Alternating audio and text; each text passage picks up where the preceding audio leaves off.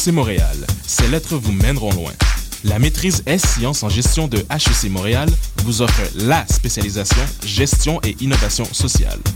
Justice sociale, gestion responsable, respect des limites écologiques, entrepreneuriat social. Conjuguez votre vie professionnelle et vos valeurs. Pour en savoir plus, venez nous rencontrer à la séance d'information MSC spécialisation gestion et innovation sociale le jeudi 13 février à 18h30. RSVP sur hec.ca baroblique événement. Jusqu'où irez-vous?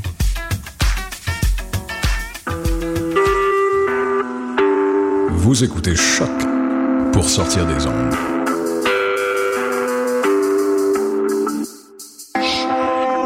Podcast, musique, découverte.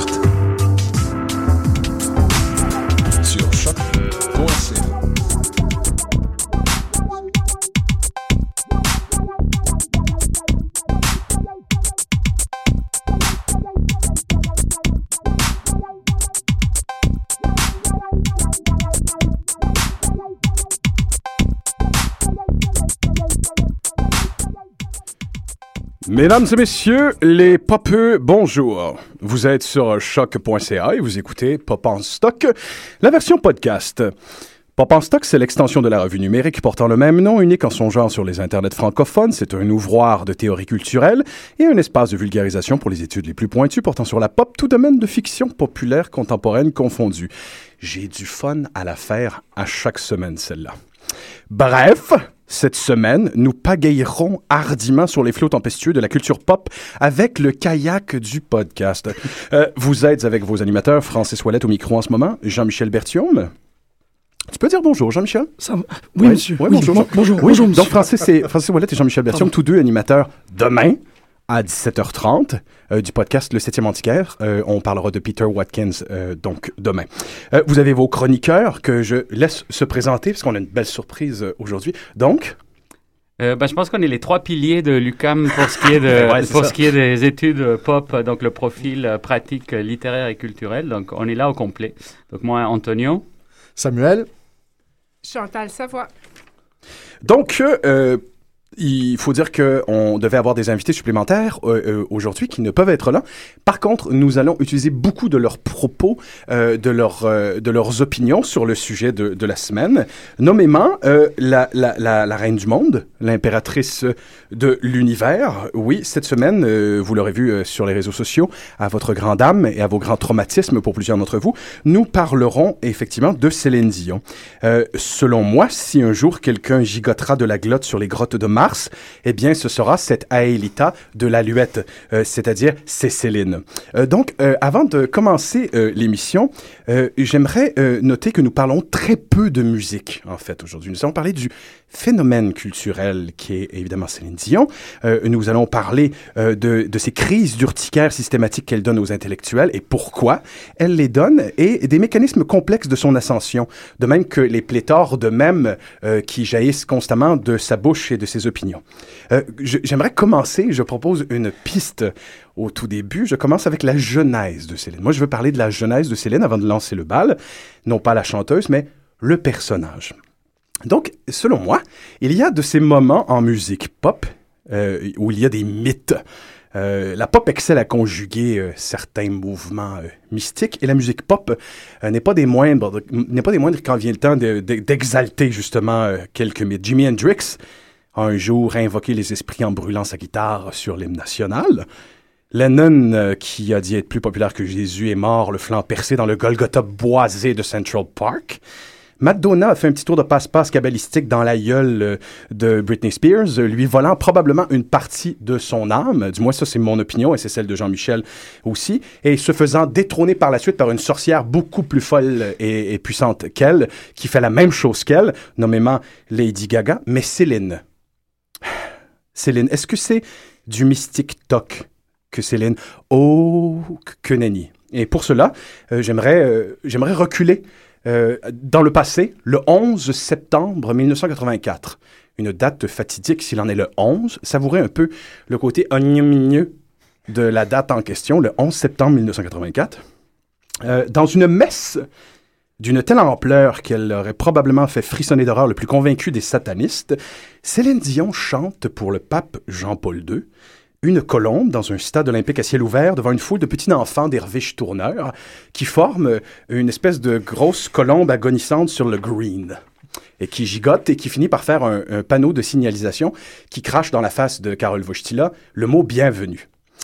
Donc, impossible, à mon humble avis, de ne pas voir là un rituel qui servait en fait à consacrer l'envol de Céline Dion elle-même, et non pas d'une colombe, n'est-ce pas? Si Angélil, et les chances sont très fortes là-dessus, était un télémiste, euh, un, membre de l'Ordo Templi Orientis ou un initié franc-maçon, je serais tenté de dire qu'il a conjugué, qu'il a conjuré et conjugué le sort, parce que drapé de blanc, moche comme un pigeon, euh, donc une colombe blanche, euh, notre Céline nationale scande les mots d'une incantation au rythme des hochements de tête d'approbation de celui qui était à ce moment-là le grand prêtre du tiers de la planète, dans un stade qui, jadis, dans son design, servait à faire le sacrifice des chrétiens, mais symboliquement ici représenté par le football, le baseball puis les monster trucks. Donc, je vous lis les mots de l'incantation connue par trois générations de Québécois qui l'ont reçue en pleine poire et qui a sans doute servi dans une, dans une perspective mystique à élever Céline là où elle est présentement, bien au-delà de son, euh, de son gérant qui, de toute façon, comme je l'ai dit, est probablement un sorcier. Donc, je lis euh, musique Jean-Michel. Une colombe est partie en voyage. Autour du monde, elle porte son message. De paix, d'amour et d'amitié. De paix, d'amour à partager. Et c'est sa jeunesse qui l'a fait voler. Une colombe est partie en voyage pour faire chanter partout sur son passage. La paix, l'amour et l'amitié. La paix, l'amour, la vérité. Elle vole, elle cherche le soleil, elle rêve de merveilles, elle espère arriver, elle croit qu'il y a quelque part un pays pour l'espoir et qu'elle pourra le voir. Une colombe est partie en voyage. Autour du monde, elle porte son message de paix, d'amour et d'amitié, de paix, d'amour à partager, et c'est sa jeunesse qui l'a fait voler.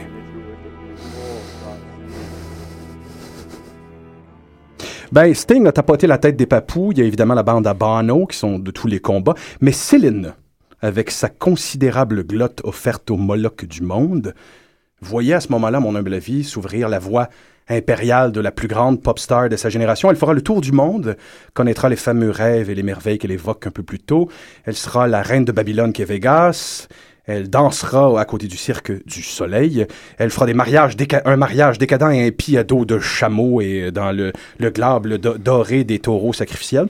Et euh, faut, faut savoir qu'elle a chanté dans un stade olympique pour chanter ensuite aux Olympiques. Qu'elle a chanté pour le grand polyglotte qui était Jean-Paul II et qu'elle chantera par la suite pour tous les peuples dans plusieurs langues, triomphant sur plusieurs continents.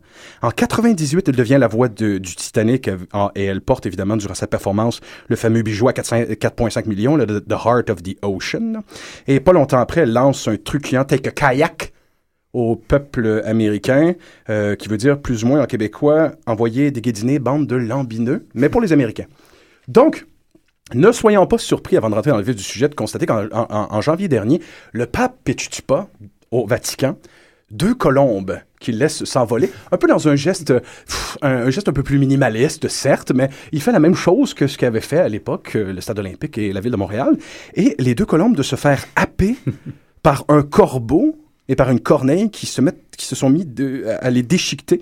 C'est un grand moment de, de poésie, s'il en est. Est-ce que c'est une, influence, tu penses, du sort euh, jeté par euh, René et Céline? Je suis absolument persuadé. Ne fera pas s'envoler des colombes devant le pape qui veut. OK? Donc, il faut savoir aussi que lorsqu'on écoute Céline, il y a des petits moments mystiques un peu appuyés, euh, à mon avis, qui continuent de conjurer le sort à travers les décennies. Euh, des fois, sa, voix prend des ses accents un peu bizarres. Pa- par exemple, dans la chanson Pour que tu m'aimes encore, elle dit, et j'imite, des formules magiques, des marabouts d'Afrique. Moi, à partir je, je pense qu'il y a des moments dans chacune de ces chansons où elle conjure un sort qui dure maintenant depuis plusieurs décennies. Mais trêve d'élucubra- d'élucubration. Céline. Qu'en est-il de notre Céline nationale? Je veux des théories, des évocations. Je veux qu'on déconstruise la bête. Je propose de commencer avec toi, euh, Antonio, parce que quand il est temps de déconstruire des bêtes, tu es un maître.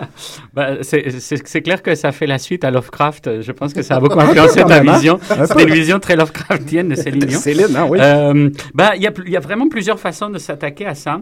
Euh, bon, on constatera tout d'abord qu'effectivement, Lynn euh, Grenier n'a pas pu être des nôtres, qui est vraiment la, la, la, la spécialiste euh, qu'on aurait euh, voulu avec Chantal ici, mais on a euh, au moins une partie du tandem qui, qui, qui est là. Vous avez Et, une lecture différente, en tout cas. Uh. Et euh, donc, euh, bon, ben, moi, une première chose que, puisque un des grands thèmes, c'est pourquoi on aime, les gens n'aiment pourquoi les intellectuels aiment ne pas aimer Céline. Donc, c'est une de ces personnes we love to hate en général. Enfin, bon, c'est un peu un discours qui, qui est là. Ou qu'on a honte d'aimer à l'intérieur. Oui, voilà, ça, c'est aussi la partie qu'on on soupçonne toujours les intellectuels quand ils n'aiment pas quelque chose de, de, de, se livrer à ce type d'exercice. Alors, euh, c'est une très vieille tradition. C'est le, le, le, tout début, c'est bien évidemment notre cher vieux grognon de service, donc Adorno, qui avait été donc le premier à théoriser, la, euh, un, des, un des premiers à théoriser la musique populaire à partir d'un certain nombre d'articles et qui euh, a un peu euh, jeté les bases de tout ce qui s'est dit par la suite euh, dans, dans, ce domaine. Alors d'un côté, il s'attaquait à ce qu'il appelle le caractère fétiche de la musique radiodiffusée, pour rester dans le fétichisme. Deuxièmement, à son caractère standardisé, qui permet de, de, rattacher la musique radiodiffusée à son processus de production et de diffusion, c'est-à-dire il est produit de façon standardisée, diffusé standardisé et consommé de façon standardisée. Il s'attaquait à la fonction idéologique de la musique radiodiffusée et à la régression de l'écoute qu'elle provoque. Et selon, euh, je cite, la standardisation structurelle de la chanson populaire tend à des réactions standardisées. Mais si la musique populaire détermine les réactions de son auditoire, alors la notion de goût, quand elle s'y applique, n'a plus de sens. Qu'est-ce qu'aimer ou comprendre, puisque les deux termes sont synonymes pour Adorno, si en définitive il n'y a rien de particulier à aimer ou à comprendre dans une chanson populaire? Rien d'autre pour Adorno que reconnaître, c'est la recognition qui produit le plaisir et même s'identifie. Euh, donc bon, c'est des, textes très, très, très intéressants, très célèbres sur la musique comme euh, ciment social, euh, comme euh, etc. Umberto Eco écrit par la suite un article très, très intéressant et important qui s'appelle euh, La chanson de consommation, euh, qu'il appelle par la suite dans l'article aussi la chanson gastronomique, qui est un terme que je pense s'applique au genre, si on veut situer Céline dans un genre. Euh, publié en français dans le numéro fondateur de la revue Communication consacré à la chanson, qui est ouvert, où il y a Edgar Morin qui ouvre le bal, avec on, on, ne connaît pas la chanson, c'est un, un beau titre, mais qui était originellement publié en guise de préface à un ouvrage collectif euh, qui s'appelait Les canzoni de la cattiva conscienza, les chansons de la mauvaise conscience. Donc c'était, on voit bien une analyse très marxiste du, du, du, du phénomène. Et je cite Eco euh, rapidement, les auteurs de ce livre se demandent pour quelles raisons historico-sociales et dans le cadre de quelle détermination concrète la masse, à laquelle chacun d'entre nous, sans exception, appartient à divers moments de la journée. Donc ça, c'est déjà intéressant par rapport à l'opposition dichotomique, absolue, essentialiste de l'intellectuel de la masse. C'est identifié avec un certain produit musical. Le rapport est donc entre un ensemble de conditions historiques et un ensemble de modèles musicaux qui les reflètent et qui contribuent à les perpétuer. Alors, ce qui est assez intéressant dans le, dans le, dans, le compte rendu que, que, fait Eco ou qu'il feint de faire, en réalité, il est en train de détourner un petit peu le, le, le débat. Il est en train d'introduire, et ce sera un peu toute la stratégie de Eco par rapport à la culture populaire, ce qu'il doit faire pour la bande dessinée, pour le roman feuilleton, pour les séries télévisées, etc., etc., c'est de euh, passer outre cette, euh, cette barrière et comprendre euh, le détail d'une série de paradoxes ou de complexités. Et il, il, dit de façon très, très symptomatique, en accusant la culture de masse, vous vous serez peut-être donné bonne conscience, mais vous n'aurez fourni aucun objectif réel qui puisse remplacer l'objectif mythique que vous refusez à vos contemporains. Faites l'éloge de la fonction à ersatz dont se parle la culture de masse et vous vous serez fait les complices de sa mystification perpétuelle. Et là, du coup, c'est véritablement le paradoxe, euh, les deux postures que par ailleurs il va appeler les apocalyptiques et les intégrés, et finalement le fait de chercher une troisième voie qui sera un peu la voie euh, choisie par, euh, par, par Umberto Eco. Et toujours essayer donc de faire une sorte de va-et-vient entre les possibilités d'émancipation, les possibilités d'intelligence, les possibilités de, de, de d'appréciation et euh, à l'intérieur de ces, de, ces créations populaires et en même temps leur potentiel au contraire aliénant, etc. Et donc être un petit peu entre les deux, euh, ce sera tout à fait son, son, son attitude. Pour finir par euh, renvoyer la perche à son ami de l'époque, Barthes, qui par rapport à ces, à ces mythologies. Et donc il fait, tout un, fait toute une analyse à partir des catégories de Charles Lalo des, des cinq fonctions de l'art, donc la fonction de diversion, la fonction fonction cathartique, la fonction technique, euh, d'idéalisation et de renforcement pour faire un peu l'analyse à partir de, euh, de, stars de l'époque telles que la très désinvolte et, finalement très drôlatique euh, Rita il, et on en vient au mythe. Donc, dit idéalisation et intensification de la vie quotidienne, choc cathartique dû à l'intensité du cri, et Dieu sait si Céline aime crier, Qualité technique d'un nouveau phrasé mélodique apprécié comme tel, évasion du monde grâce à la création d'un monde privé que la chanteuse actualise. La chanson et le personnage qui chante ne deviennent pas mythes par hasard, ils répondent aux attentes du public. Et c'est là où on peut enchaîner avec euh, finalement quel peut être, quels sont les grands traits du mythe de, Céline. Et c'est ce que euh, notamment Lynn Grenier fait dans un des articles consacrés au phénomène de, Céline. Alors tout d'abord, il y a le conte de fées, le conte de fées célinien.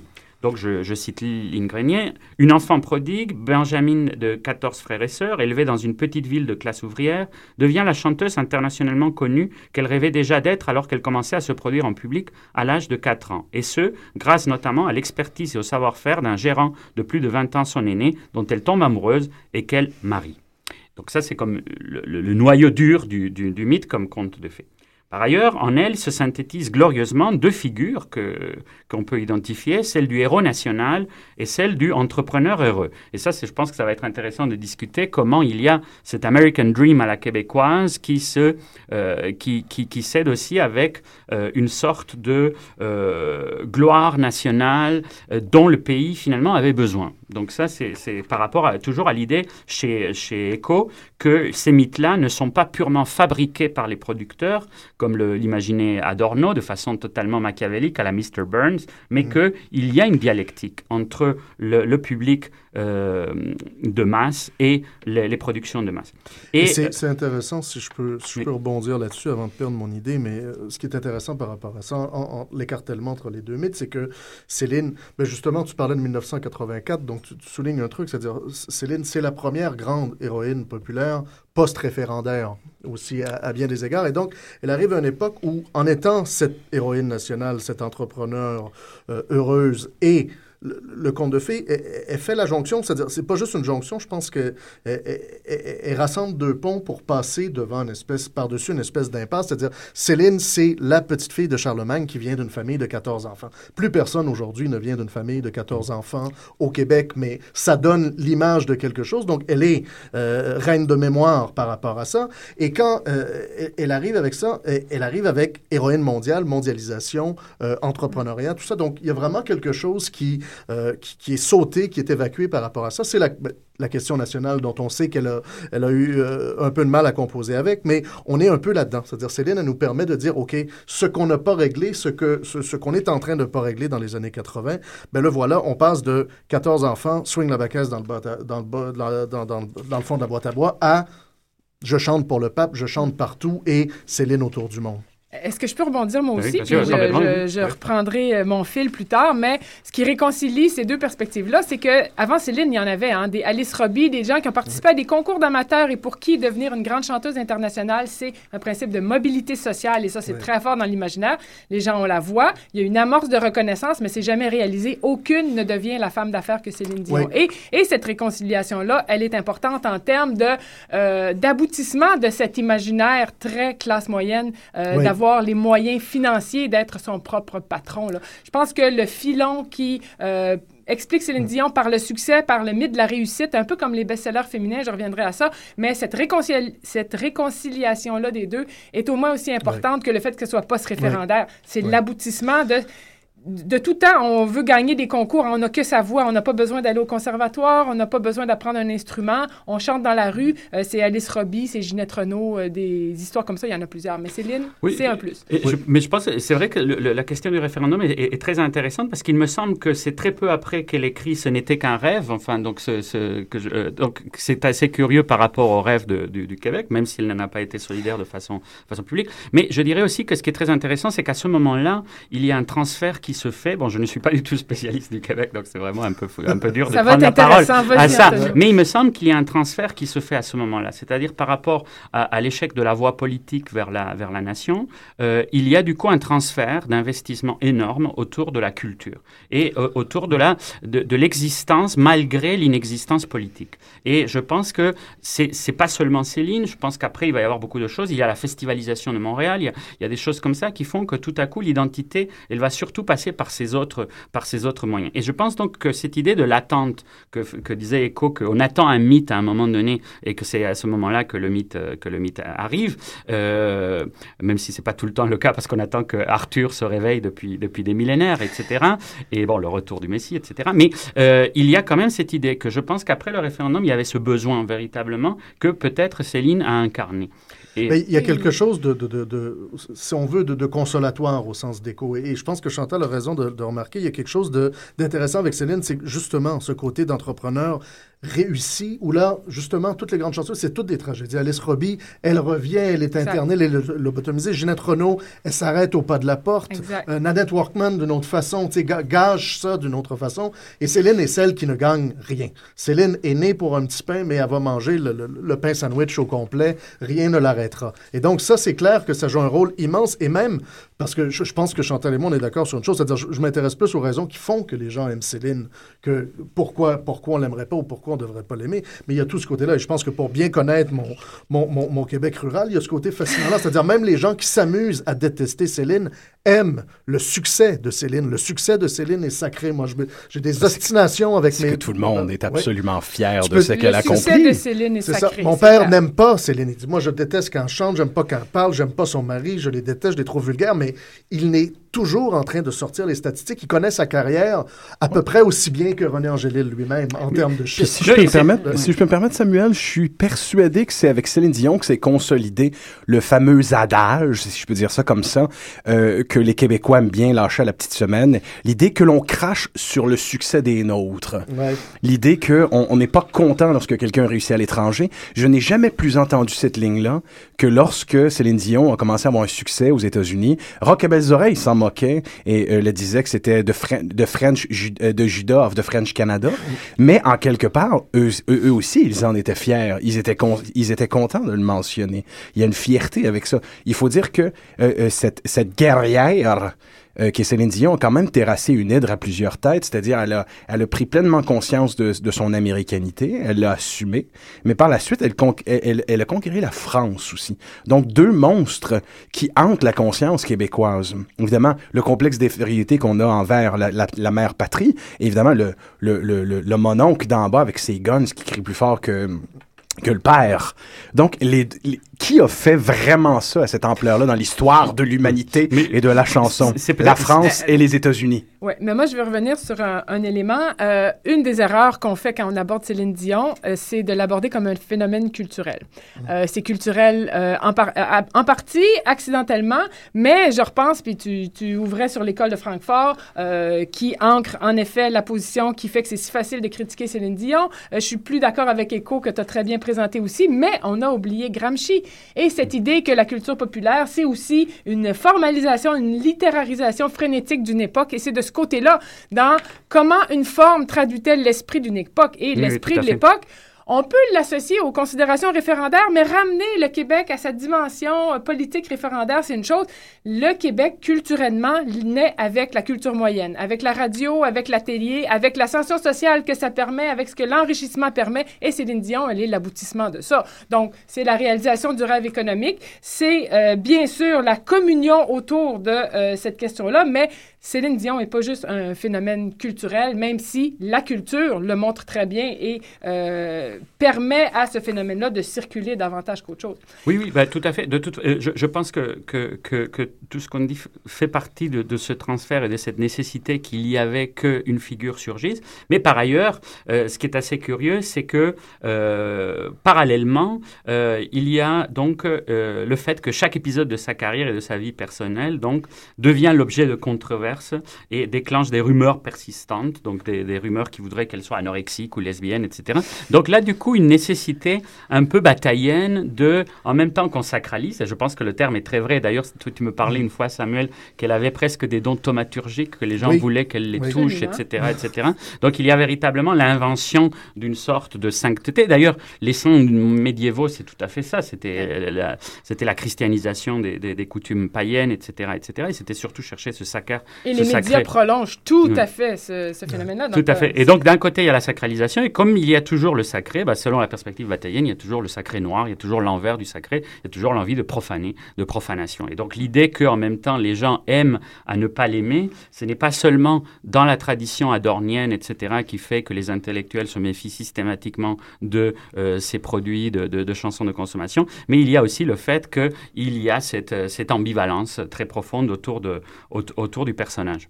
Tu as raison. Et l'autre chose que je vois dans ça aussi, c'est c'est si commode dans cette ère de débat d'avoir des cibles consensuelles. Y a-t-il un intellectuel qui aime Céline Dion? Non. S'il y a une chose sur laquelle nous sommes tous d'accord, nous qui nous plaisons tant à ne pas l'être, c'est bien sur ces cibles consensuelles. Moi, je l'aime, De la Céline. même façon que dans la vie en rond, euh, de la même façon que le pape, et euh, je reviens en 1984, je vais quand même me permettre de dire que j'étais à cette grand-messe et je Ben faisais oui. partie des Oh. derviches tourneurs. Oh qui, my euh, et j'avais jamais pensé qu'il y avait un lien avec ma, ma posture intellectuelle. Mon Il Dieu. y en a un.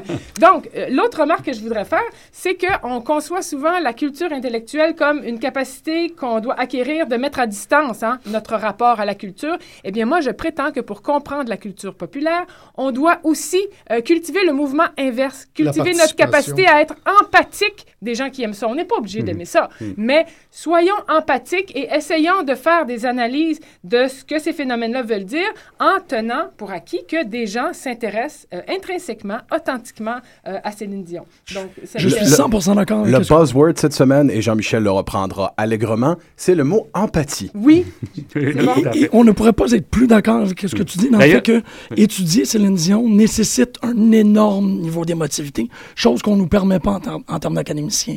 On nous permet pas de parler au jeu. Mais quand on regarde Céline ou qu'on l'observe comme un sujet, c'est ce jeu, comme tu dis, Antonio, c'est la main qui est immédiatement tendue vers elle. Et c'est ce qu'elle a de particulier, c'est que Céline Dion, elle, euh, en différence à toutes les autres vedettes qui ne veulent pas que qu'on soit dans la même pièce qu'eux autres, qu'on les regarde dans les yeux, qu'on les touche, qu'on les adresse, Céline Dion, elle renvoie la main continuellement. Je ne l'ai jamais vue empêcher quelqu'un de la toucher. C'est comme Michel Louvain. Si vous avez vu le documentaire, vous voyez tout à fait le genre de rapport que, que Absolument. ça suscite. Ouais. D'ailleurs, Jean-Michel, tu avais déjà inventé un mot pour décrire ces gens qui, avec la puissance de la voix, arrivent à guérir ou à blesser. Je pense que c'était quelque chose comme un mélomancien. Oui, effectivement, c'est à l'arrivée de mes premiers troubles de voix. Merci, Francis. Oui, n'est-ce pas? Jodorowsky en a fait une partie de la psychomagie d'ailleurs. Oui. Il y a un Mhm. truc de guérir par la voix, puis à un moment donné, il avait un service où il te guérissait par la voix avec le téléphone. Enfin, Oui, euh, oui, absolument. C'est euh, à la fois les vibrations et à la fois le, le si on peut dire, le dénouement de, de tout ce qui vient euh, nous accaparer psychiquement. Donc oui, absolument.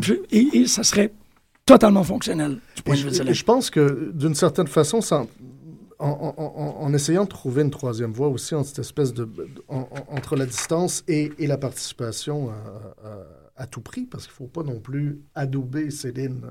Euh, moi- moi- non, mais moi, ce qui fait qu'elle m'énerve, Céline, c'est- Céline, c'est la question pour moi, Céline, c'est est-ce qu'elle représente le triomphe de l'émotion comme discours ou le triomphe de l'émotion contre? Le discours? Ah, la Et là, c'est la grande question des. Et, et bien sûr, moi, Céline m'inté- m'intéresse surtout comme intellectuel, justement. Parce qu'on arrive à un moment dans l'histoire de l'humanité où l'intellectuel n'a pas de rôle social ou médiatique, sauf le peu qu'on lui donne quand il veut bien parler de la culture pop. Et qu'il y a plein de gens comme Céline qui, disons-le, en un mot comme en mille, ne pensent pas beaucoup, mais à qui on demande énormément leur opinion sur euh, plein de choses. Et donc là, ça devient assez fascinant. Donc moi, j'ai préparé mon petit bloc Céline et la charte tout à l'heure. Il y a bien sûr dans le, le beau documentaire Céline, le beau documentaire de Stéphane Laporte, Céline euh, autour du monde. Céline Through the Eyes of the World. Qui est, qui pas, extrêmement, euh, vraiment la même chose. Et il y a ce moment, mais ça c'est intéressant, c'est-à-dire il y a ce moment dans ce film-là où on a le pèlerinage de Céline à travers 25 pays, 93 euh, villes, elle va un peu partout, et à un moment donné, il y a, deux visites importantes dans le film, c'est-à-dire on l'amène voir la cellule de Nelson Mandela, mm-hmm. et on l'amène, je pense, c'est à Birkenau, ou enfin on l'amène dans le four crématoire d'un camp de concentration. Et là, il y a ce moment, c'est-à-dire, mais qui s'intéresse de voir Céline dans le four crématoire d'un camp de concentration? Et qu'est-ce qu'elle va nous dire? Bien sûr, elle nous dit rien. Ça va, le montage va enchaîner sur une chanson sirupeuse chantée avec un ténor de l'endroit sur les horreurs de la guerre et comment on, doit éviter ça. Et donc, euh, Carl Wilson du Globe and Mail avait eu cette formule intéressante, parodiant Adorno, pastichant Adorno, justement, peut-on vraiment chanter des power ballads après Auschwitz? Et là, la, mmh. question se pose. En même temps, ce qui m'intéresse là-dedans, c'est qu'aimer quelque chose à lui, en même temps, aller faire la file pour voir John Lennon couché dans une chambre d'hôtel pendant toute une fin de semaine, pourquoi on faisait ça exactement, justement? C'est-à-dire que Céline, pour nous, elle nous donne l'occasion, comme intellectuelle, en jouant sur le côté réverbatif qu'elle peut avoir, parce qu'elle n'est pas, elle est pas cool, Céline. Il y a sa radicale mm, mm, uncoolitude, mm. c'est-à-dire elle est invitée chez Siegfried Roy, elle n'est pas invitée chez Jay-Z. Hein? C'est le côté Las Vegas, un peu paillette. Ben, elle, va pas à l'anniversaire de Lady Gaga, Céline, c'est pas ça. Mais elle est plus grosse que Lady Gaga à bien des égards. Ça fait pour nous, on peut profiter du fait qu'elle soit rébarbative à ce point-là pour voir qu'est-ce que c'est la célébrité mondiale à l'heure d'aujourd'hui, tout le temps et depuis 30 ans. Et pour moi, de sanctifier John Lennon dans sa chambre d'hôtel ou de regarder ce que Bob Dylan fait en prenant son café le matin comme si on était dans le pèlerinage d'un saint, c'est pas moins ou plus ridicule que Céline dans la cellule de Nelson Mandela avec son enfant aux cheveux excessivement longs, qui reste presque pris dans le drain, hein, je pense, où j'ai rêvé ça. oui, c'est dans les extras du DVD. Pardon. Là, c'est de se rendre compte. le contrepoids à ça, je suis parfaitement d'accord avec cette lecture-là, mais je remarque que ce documentaire-là et ce Céline autour du monde la, ramène au social et c'est pas sa plus grande force sur le plan discursif, on s'entend. Par contre, là où le phénomène Céline Dion est travaillé par ses multiples réceptions et en particulier par une réception féminine, là, je vais raconter ce que je ne sais pas, ce qui n'existe pas comme étude sur Céline Dion, mais par où je commencerai ça. Euh, je reviens toujours à ma mère qui m'a beaucoup servi en fait pour essayer d'expliquer des phénomènes de la culture populaire. De là, ma volonté de cultiver cette empathie-là. Euh, donc, ma mère est convaincue que Céline Dion euh, s'occupe de ses enfants, se fait réveiller la nuit, qu'elle est fatiguée, qu'elle revient du travail après des grosses journées. Elle est convaincue qu'elle a le même type de quotidien qu'elle. Et là, tout à coup, le fait qu'on la ramène à du sociale, à des causes, euh, soit elle essaie de dominer sur tous les plans, et ça, ça en fait partie, mais je pense que l'ancrage pour comprendre Céline Dion, euh, on a évoqué ses, trémolos, son émotivité excessive, le sentimentalisme. J'ai lu ça sur la production des femmes à, à peu près toutes les époques. Euh, rien de neuf dans ça. J'ai lu ça en particulier pour des femmes qui, dont les productions relevaient de la culture moyenne. Hein, et là, je vous ramènerai à son disque d'elle. On a peu parlé de musique, mais on ne parlera pas de musique non plus. D'elle, en 2006, euh, qui est un hommage euh, aux auteurs féminins. Euh, que Céline a faite, où elle chante euh, de Bernier, Denise Bombardier, Marie Laberge. Écoutez, moi, c'est mes corpus au complet qu'elle a sollicité. Je vous dis, j'ai une espèce de parenté mystique avec Céline. Mais ce sont toutes des œuvres qui relèvent de la culture moyenne, qui n'ont aucun rapport avec l'originalité, qui s'incarnent davantage dans les mythes du succès et la capacité ou la volonté des gens à se projeter dans ce type d'univers-là. Là, tout à coup, Céline Dion euh, prend une coloration particulière à la lumière de cette culture moyenne-là. Donc, euh, cette compréhension-là de Céline et le fait que ce soit sentimental, soit, mais l'ancrage dans le, quotidien et ce que les gens en font, c'est un personnage. En fait, Luc Plamondon disait que Céline était trois personnages. Donc, moi, la Céline que je connais le plus, c'est la Céline Dion québécoise. Mais cette Céline Dion-là québécoise, bien sûr, on peut la moudre à la sauce nationale, etc., y voir un peuple petit qui grandit. Mais en fait, c'est le mythe américain euh, au complet qui est dans ça. Céline Dion aurait voulu être Michael Jackson et probablement que l'inverse est vrai aussi. Mais quand tu euh, regardes le documentaire, justement, c'est-à-dire, c'est un peu ce qu'elle est devenue. Et c'est ce qui est fascinant, c'est qu'elle devient son propre pays. Tu les vois, c'est-à-dire, Céline Dion et sa famille sont un, sont un pays qui se déplacent. Et ils sont pas vraiment les États-Unis, ils sont plus vraiment le Québec non plus. Et ça, c'est intéressant pour moi dans le rapport au Québec. C'est-à-dire, dans ses dernières apparitions, quand elle était au banquier la dernière fois, c'est-à-dire, Céline joue à être québécoise sur les plateaux québécois maintenant. Et tu as l'impression de voir un vieux joueur de hockey comme Raymond Bourque, quand il perdait son français, Mario.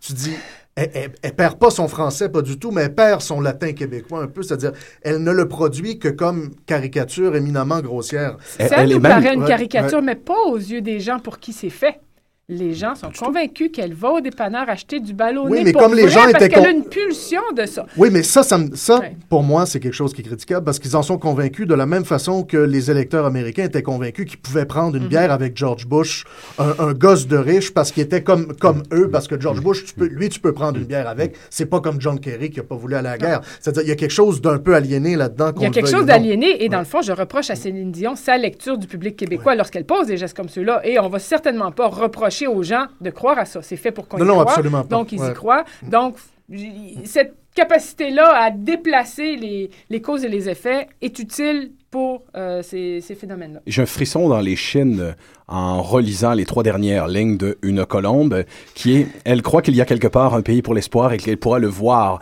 Elle est devenue en elle-même ce pays. Oui, et, Céline Dion. C'est très prophétique ce que tu dis parce qu'il y a deux ans, euh, statistiquement, je pense que Las Vegas tenait sur Céline Dion et sur le Cercle du Soleil. En fait, si ce n'était pas de ces deux productions culturelles-là, Las Vegas, la cité du péché elle-même, s'écroulait. Il n'y avait plus de tourisme, il n'y avait plus d'argent, il n'y avait plus rien. Donc, cette cité-là que, que tu cites dans ces paroles prophétiques, c'est possibly the Sin City itself.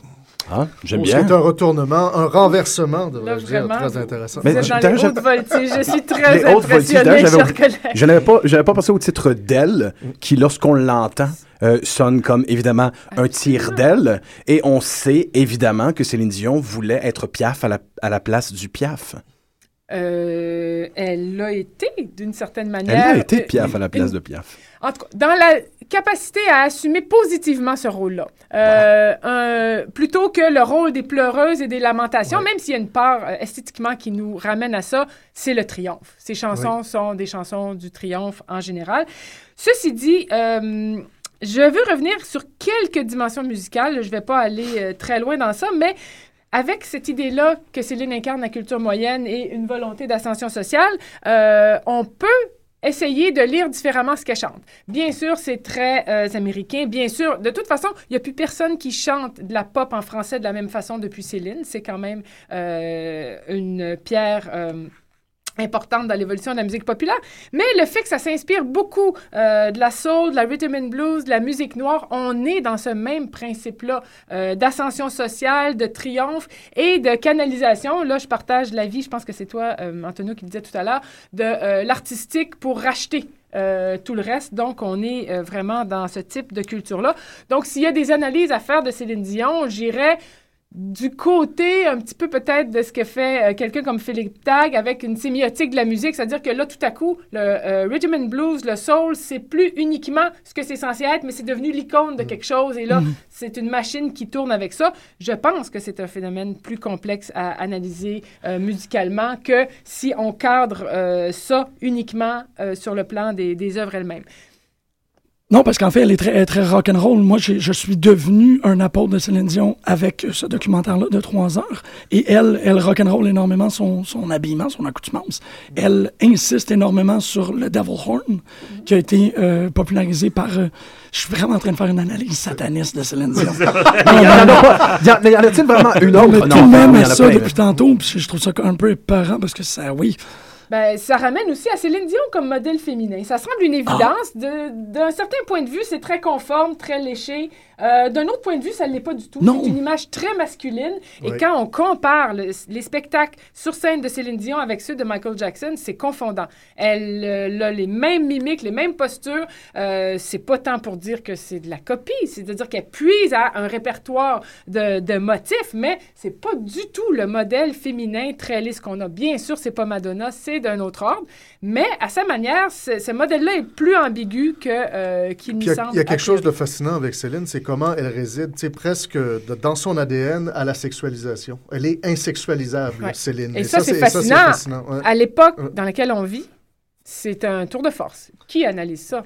Donc, on se plaît à dire qu'elle fait des mélismes, puis les longues voyelles, bon, soit, mais qui va nous donner ces explications-là? C'est pour ça que je disais que je viens parler de comment je travaillerais ça si un jour je... On va le faire, on va le faire. On va le faire. Hein. Moi, je veux. Oui, une des choses aussi par rapport à la féminisation, une des choses que, euh, que Lynn Grenier a souligné et qui est aussi intéressant pour voir à quel moment apparaît ce mythe et en quel mm, sens aussi c'est une rupture par rapport à, à, la façon dont le Québec s'était compris dans la chanson populaire. Donc, je cite, elle défie les canons les mieux établis en matière de musique populaire québécoise, mm. typiquement représentés dans les années 60 et 70 par une série d'auteurs, compositeurs, interprètes, mm. en général masculins politiquement engagé et ouvertement dévoué à la cause nationaliste, sinon indépendantiste. Contrairement à ces derniers, Céline Dion jouit d'une célébrité notable, celle d'une femme qui poursuit sa carrière en français et en anglais, parfois aussi en d'autres langues, et celui des publics de tous les âges, bien au-delà du traditionnel triangle Québec-France-Belgique. C'est aussi une chanteuse dont le répertoire se compose essentiellement des chansons d'amour, qui ne sont reconnues ni pour leur qualité poétique, ni pour leur portée sociale, face à une artiste dont l'autorité ne tient pas dans ses capacités de création musicale, mais plutôt d'exécution ou de performance. Donc cette idée que 84 est un peu un tournant, il est à beaucoup de titres, parce que il est aussi dans cette redéfinition que finalement il y aurait aussi là-dedans un transfert du type de chanteur populaire qui incarne un, projet national avoué à un autre type finalement de, euh, de nationalisme qui, se, qui, qui, qui voit surtout une héroïsation. Une héroïsation qui passe par l'American Dream assimilé euh, à la québécoise. Et là, je pense que c'était important aussi parce qu'à un moment donné, c'était une des lignes de fracture dans l'imaginaire du Québec par rapport à, l'indépendance, puis par rapport au modèle économique à suivre, etc., etc.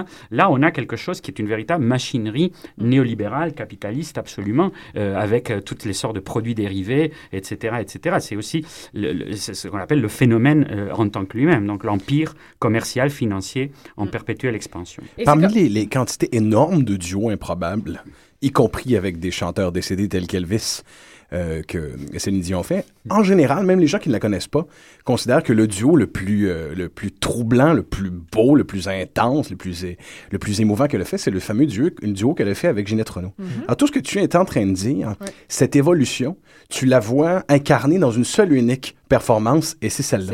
C'est l'anniversaire de Québec.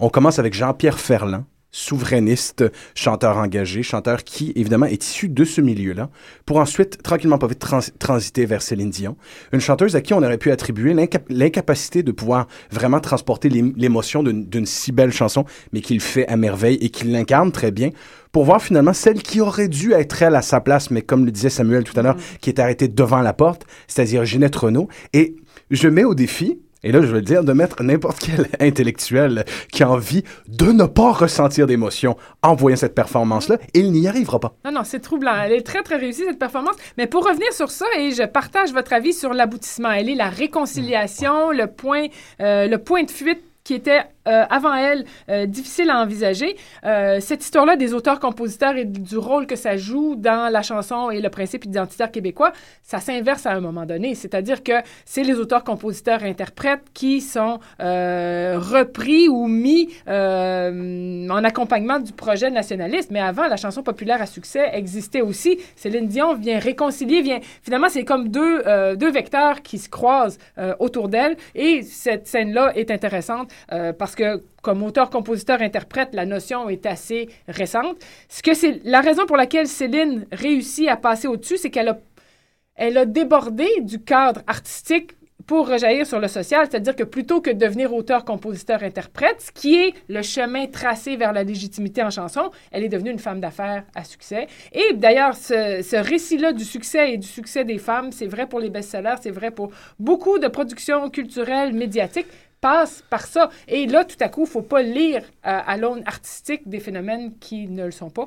Euh, je pense que Céline Dion euh, a c'est aussi intéressant, il y a une dimension dans, ce que tu viens de dire, la, résolution de toutes les contradictions. Donc, cette idée-là qui, qui, fait partie des mythes où ce qui est présenté comme une résolution des contradictions, puisqu'en fait, les contradictions subsistent de, de toujours, euh, des fois de plus, de plus belles. Mais une, une, des contradictions qui est assez fascinante, c'est que c'est l'idée de ce triomphe de la femme d'affaires, mais qui se fait par l'amour. Alors, je me suis amusé à, à juste parcourir les titres de, de chansons et d'albums.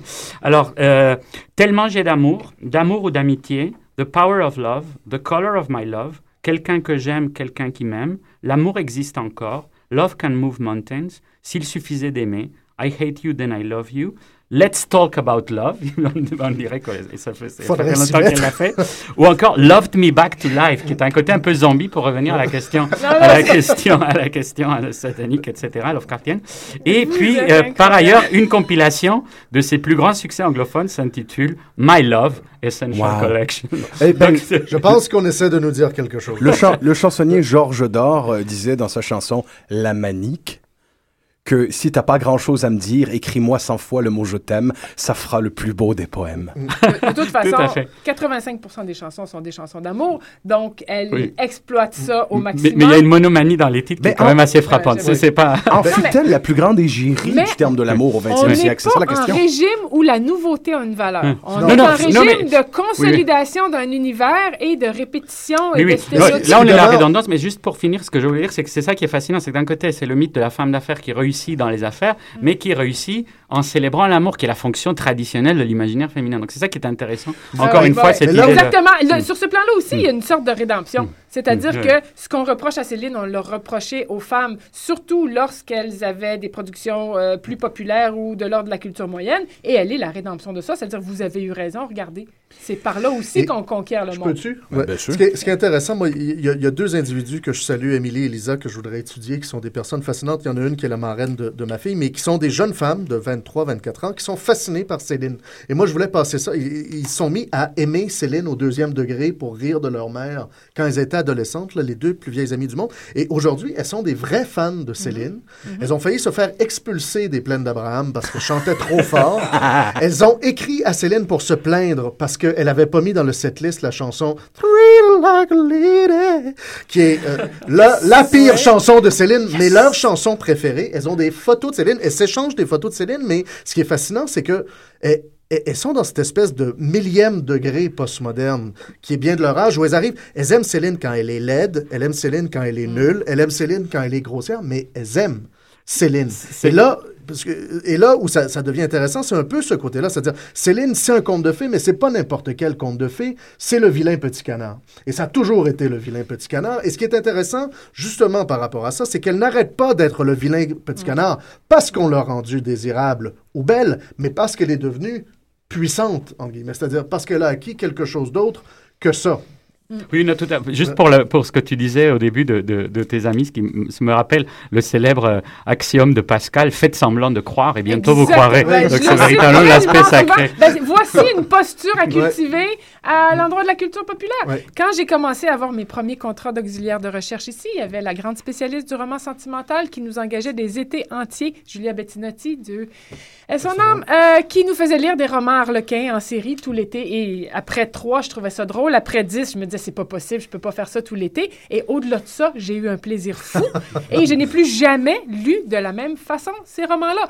Donc, euh, faites semblant de croire et bientôt vous croirez. Voici une conclusion extraordinaire, j'avoue. Moi, je peux noter le moment précis où j'ai commencé à croire à Céline Dion. Et euh, je, je, veux le partager parce que je trouve que c'est un moment assez unique dans sa carrière. Et tout le long de ce moment-là, je me dis, mais c'est, c'est comme si elle était en, train de tailler un zirconia cubique de l'émotion avec des larmes cheap. Mais elle m'a eu. Elle m'a eu. Et c'est là que me dis, mais ça fonctionne.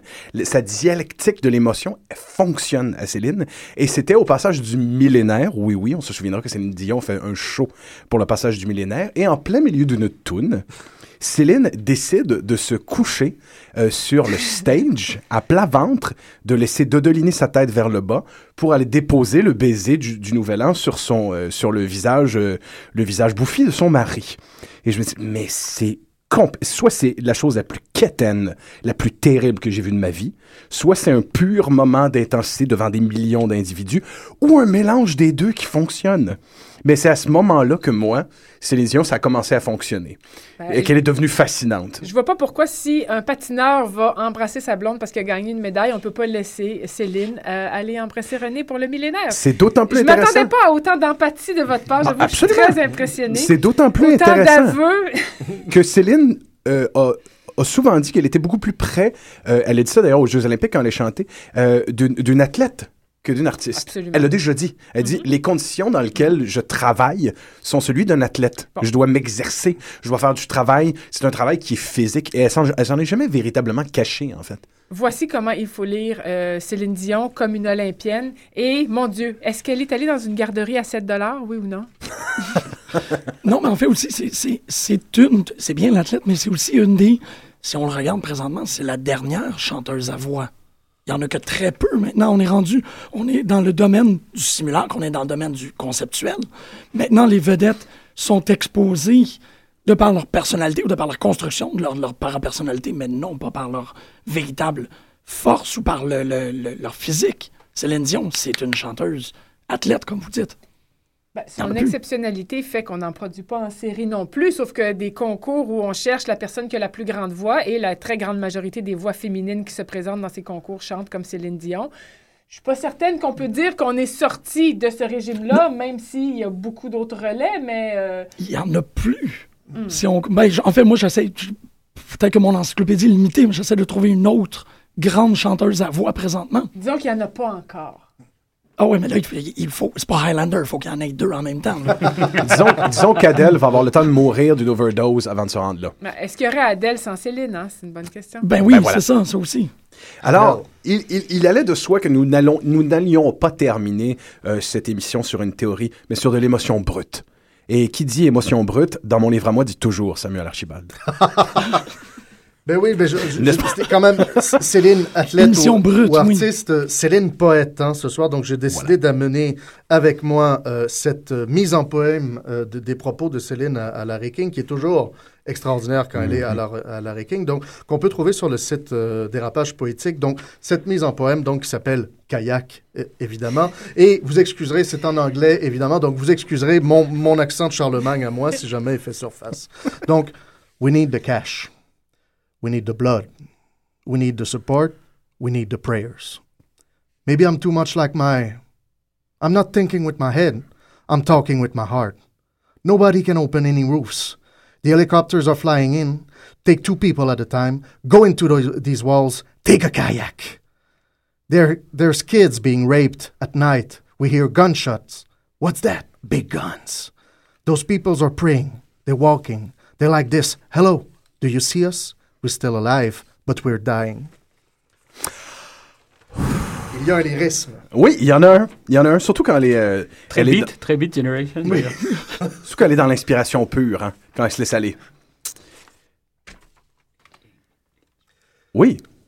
La, charte. Donc, tu voulais. la charte. Ah, ben on peut pas partir sans un ben, passage sur la charte. C'est sûr que moi, ça fait ah partie du projet. C'est-à-dire, c'est les interventions de Céline. Il y aurait toute cette question-là de faire, bon, Céline et l'indépendance en 92 avec le tollé que ça avait fait. Euh, ben, bien sûr, en ce moment, il y a toute cette question-là. C'est-à-dire, là, là où je la critiquerais, elle, la plus directement, c'est dans ses interventions. Bon, on parlait du banquier tout à l'heure, avec la charte. Mais avec la charte, il y a quelque chose d'assez fascinant. C'est-à-dire, elle a senti le besoin de s'exprimer. Je pense qu'on l'a talonné un peu là-dessus. Et elle arrive avec quelque chose. Mais ce qui est tout à fait fascinant avec son opinion, c'est-à-dire, elle va nous dire, par exemple, lorsqu'on va chez le médecin, si ce professionnel est un homme ou une femme, on vient voir un médecin.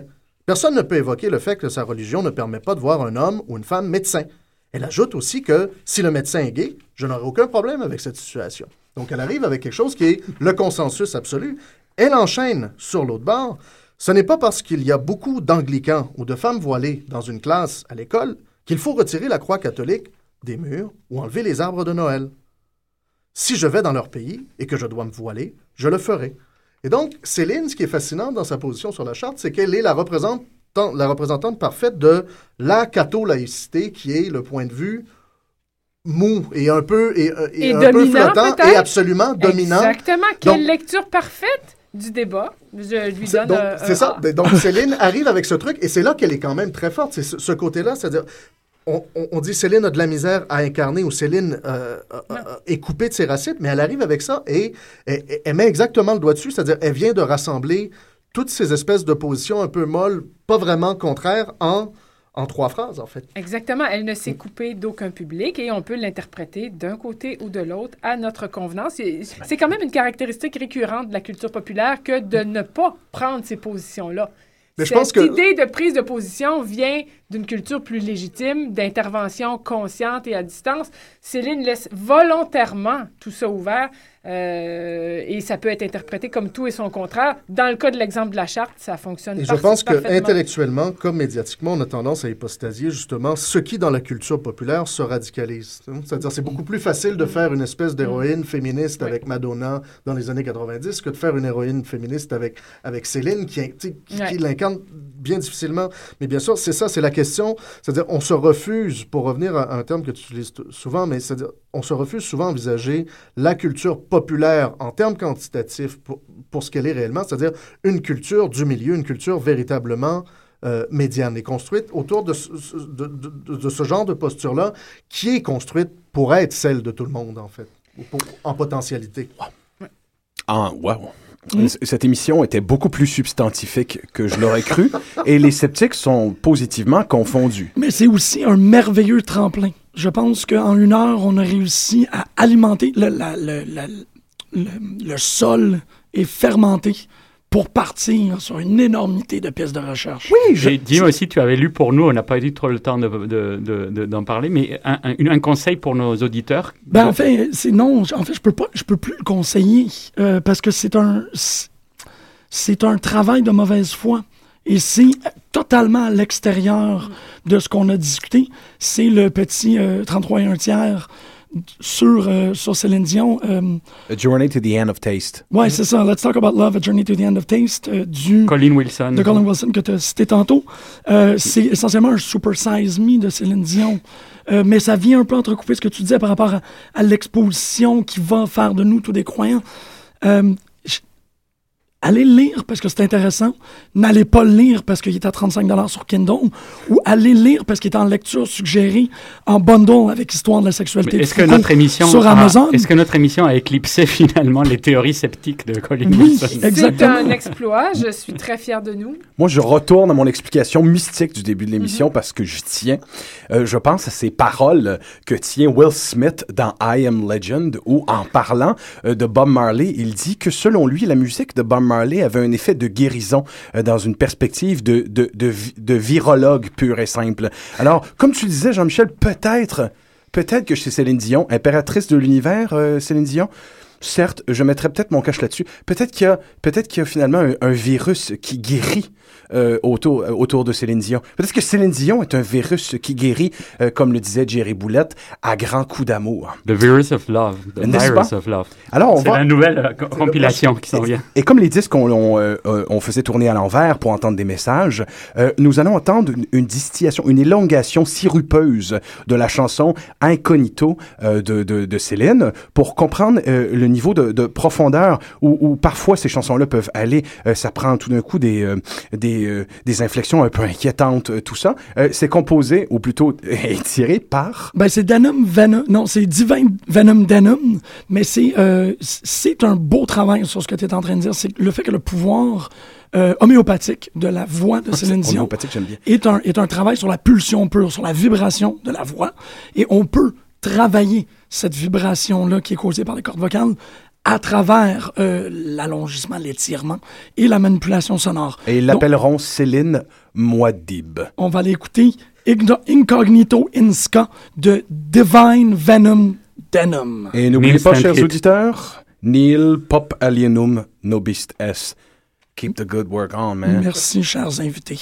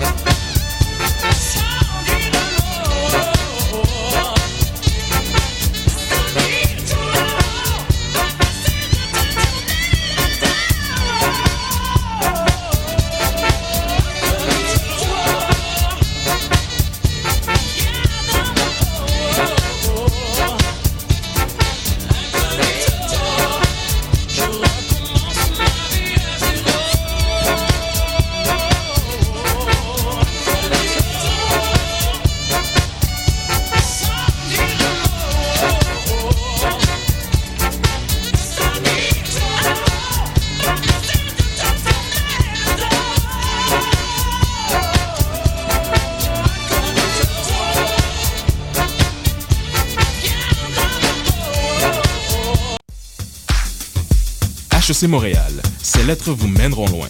La maîtrise S-Sciences en gestion de HEC Montréal